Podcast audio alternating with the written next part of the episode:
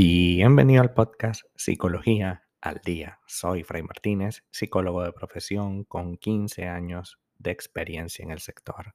Como pudiste ver en el título de este episodio, hoy vamos a hablar de algunos de los fantasmas o de las situaciones que ocasionan la mayoría de las rupturas en una relación de pareja. Sin duda que nadie quiere iniciar un proyecto de pareja para romper con él. Obviamente no. Sin embargo, hay rupturas que suelen ser muy difíciles de sobrellevar, incluso llegan a ser extremadamente traumáticas. La pareja es uno de los temas que encabeza tus preocupaciones diarias y de las de un buen número de personas. Se ha convertido en un territorio muy temido pero igualmente deseado por la naturaleza de lo que es. Se supone que si estamos en una relación, pues es para pasarla muy bien, ¿no?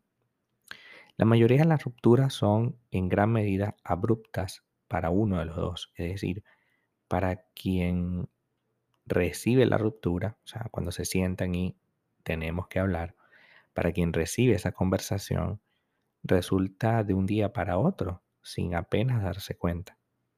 Pero para la persona que tiene que decir hasta aquí llegamos, eh, es algo tremendamente doloroso y que debemos reconocer para poder trabajar. Hoy vamos a hablar de tres elementos que muy comúnmente te mantienen en esta situación de estrés, de inestabilidad y que finalmente terminan con la relación. El primero de ellos, un factor clave que induce la ruptura, es el exceso de críticas.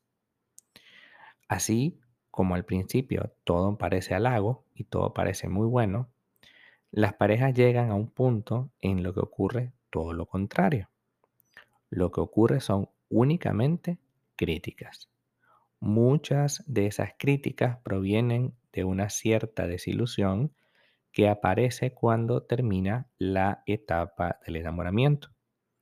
Una etapa que, como hemos visto en este podcast, se caracteriza por la idealización del otro y que evidentemente cuando esa idealización pasa porque eres un ser humano normal y tienes defectos y virtudes, pues comienza a haber crítica sobre lo que pudiste haber sido y no eres.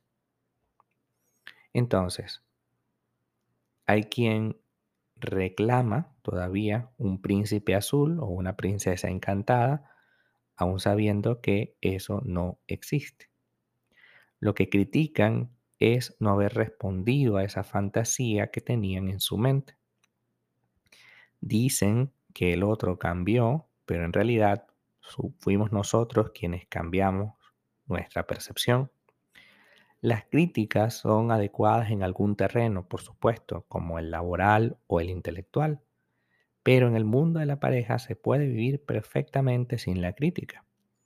Yo puedo decirte cosas que me gustan, yo puedo decirte cosas que no me gustan, pero eso de sentarme y decir es que tú eres una persona inmadura que deberías hacer tal cosa, es una crítica realmente muy difícil y dolorosa. Siempre vas a tener la opción de recomendarle a tu pareja que asista a consulta psicológica, ya que ese es el camino más idóneo para que se vaya dando cuenta de lo que realmente está pasando.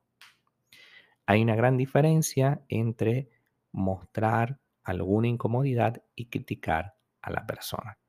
Criticar a la persona es sacar algo para que el otro se sienta mal. Eso es criticar. Porque claro, tú todos los días haces tal cosa, pero bueno, lo hago porque estoy cansado de estar en casa. El estar cansado de estar en casa, en lugar de decir, mira, lo que pasa es que hay una rutina en casa que me parece muy fuerte o, tienes una manera de, de, trabajar en casa, de, de, organizar las cosas que a mí francamente me perturba y quiero, y quiero ofrecerte una opción distinta cuando yo digo no soporto estar en casa, pues estoy creando una crítica realmente destructiva, ¿no? Segundo, comportamiento defensivo. Este tipo de comportamiento defensivo aparece comúnmente cuando no se ha resuelto un conflicto. Todas las parejas van a tener problemas. Eso es algo a lo que tienes que acostumbrarte sí o sí.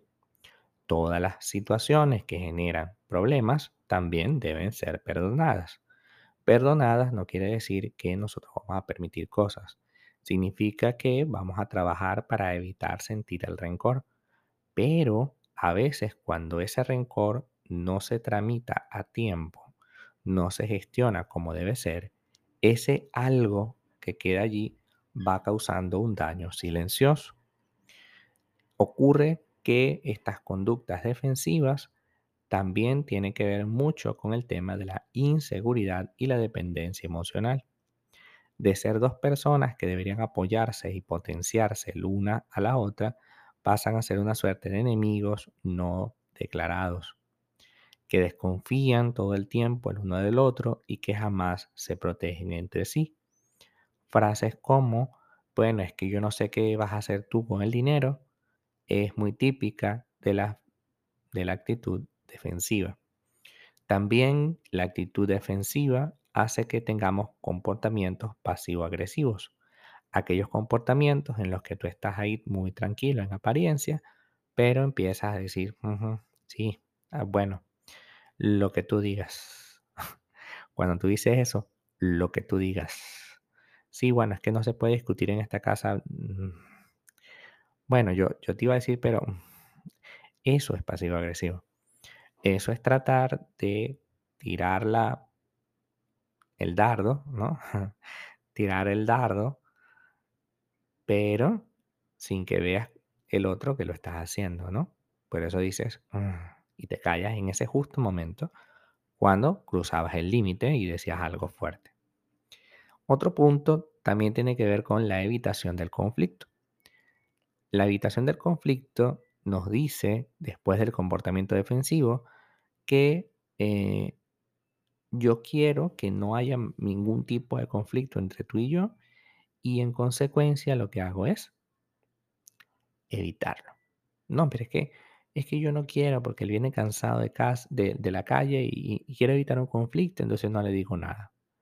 Sí, pero evitar un conflicto y no decirle nada es la peor de las decisiones porque va a llegar un punto en el que sea prácticamente imposible seguirlo evitando y entonces no solo le vas a sacar el pequeño porcentaje que hoy manifiesta en conducta, sino que vas a sacar toda la factura emocional que tenías acumulada y en consecuencia eso va a ser terrible para ti y para tu pareja. Hasta acá nuestro episodio del día de hoy. Muchísimas gracias por quedarte aquí hasta el final. Si deseas saber más sobre mi contenido, www fraymartinez.com. Para consultas online, www.fraymartinez.com y también sígueme en mi Instagram, arroba fraymartinez20. Muchísimas gracias y hasta el próximo episodio.